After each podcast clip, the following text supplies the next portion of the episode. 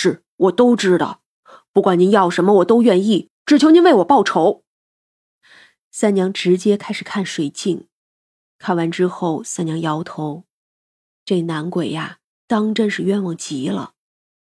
他呢，叫做徐鹏举，是徐家的次子，庶出的。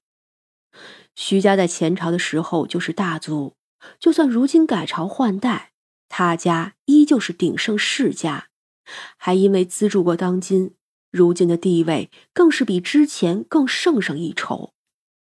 徐家上一辈徐老爷子是个三品官员，如今在新朝做官已经是二品了。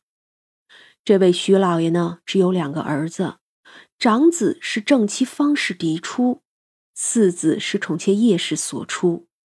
虽说徐老爷不至于宠妾灭妻吧。可他确实更喜欢叶氏和他生的孩子。这叶氏出身也不算差，曾经也是世家，只是后来在刀兵中没落了，所以才委身做了妾。一身的琴棋书画，比方氏还有涵养，样貌呢更是不俗，所以这徐老爷更喜欢叶氏。一年多前，叶氏忽然过世。是疾病心痛而死。叶氏一死，尚未弱冠的徐鹏举伤心至极。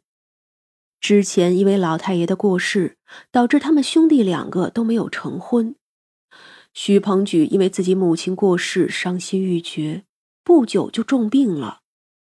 本来这个时候呢，他还有父亲，可一向疼爱他的父亲，却忽然之间不再疼爱他。反倒是对他的大哥关怀了起来。说来也巧，他和他大哥是同一日生，只是他出生的时辰晚了一点儿。他大哥的身子很好，而他呢却有些病弱。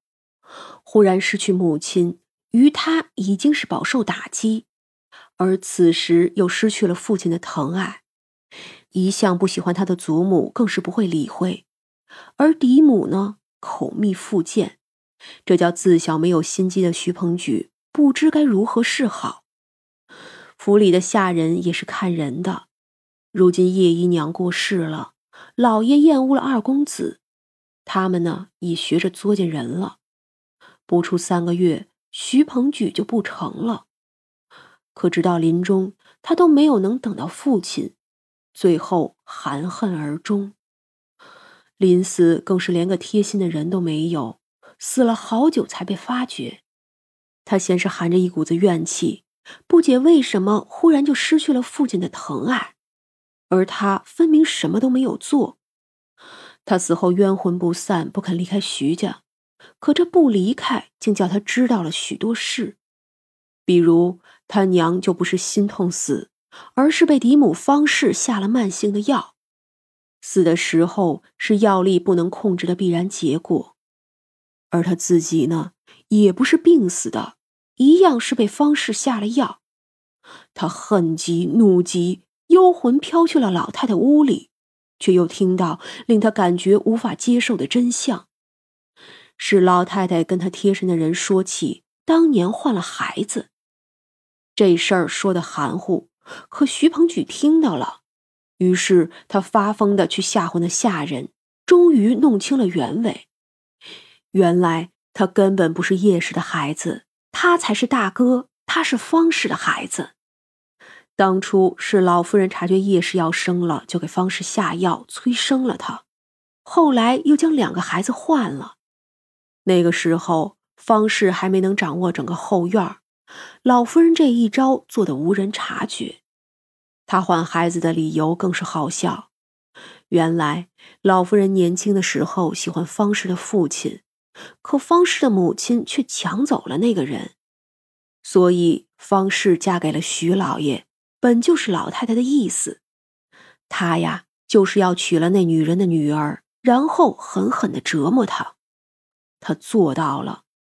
至于叶氏呢，不过是个牺牲品，没有人在乎她怎么样。因得宠，最后被毒害，又因家中败落，连自己的亲生子都保不住，被人换走。徐鹏举之所以身子弱，也是因为当初被强行催生的缘故。徐老太太已经疯了，她为了自己年轻时的一点爱恨，恣意的摆弄自己的子孙们。她将庶出的孩子塞给嫡妻，把嫡出的孩子塞给妾室。她打压排挤方氏，用一切的手段给徐老爷洗脑。她甚至给徐老爷两个绝美的妾，叶氏端庄温柔，有足以跟嫡妻媲美的一切品质，而那两个妾呢？美丽妖娆，有所有一切男人喜欢的样子，唯有方氏，她是正经世家养大的孩子，规矩十足。有那样三位妾室，她又怎么会受宠呢？老太太太知道怎么折磨一个女人，她将方氏打压的太过厉害，导致方氏扭曲。方氏身边还有他的人，十年如一日的教唆挑拨。叫方氏恨叶氏入骨，恨庶子入骨。终于，他下了毒，毒死了叶氏这个无辜的女子，也毒死了自己的亲生子。而老太太呢，将这件事情告诉了徐老爷。他自然不会说的这么直接，他只是说，当年瞧着方氏生的孩子委实太弱，怕养不活。这嫡子养不活可是不好的。叶氏呢，也是名门出身，他生的孩子自不会差，所以呀，才抱去给了正院的。徐老爷不愧是老太太亲生的，真的是完美的继承了他娘的恶毒。接受了这件事后，对病弱的次子一下子失去了兴趣。他不喜欢方氏是不假，可以前对长子也还算不错，如今他知道那才是心上人生的。一下子就看出了诸多优点，至少因为没有他的娇惯溺爱，长子出落的比次子确实出色了很多。徐鹏举坐在那儿，木呆呆的，又经历了一次自己的过往。胡西呢，本来正在吃花生呢，这会子花生都不吃了，直接被惊呆了。凡人竟能恶毒到这个地步！这也太恶毒了吧！你想如何？我要他死。三娘对他一点，他就恢复了正常。你一生有小恶无大恶，被害死的自然也是冤枉了些。你呢，好生去投胎吧。至于你那祖母，自然有人收拾他。可我不服，我这一辈子都被他摆弄，闹到如今被亲生的母亲杀死。还有我娘，她，她也是受害的人呀。这个娘说的是叶氏，叶氏比你有福，她什么都不知道，早就去投胎去了。你将来生的十年寿命给我，我自会叫那方氏知道一切。他被困在后院折磨了半辈子，也该报仇，不是吗？反正方氏的下场绝对不会好了，倒也无所谓报不报仇的。徐鹏举最后还是点了头了。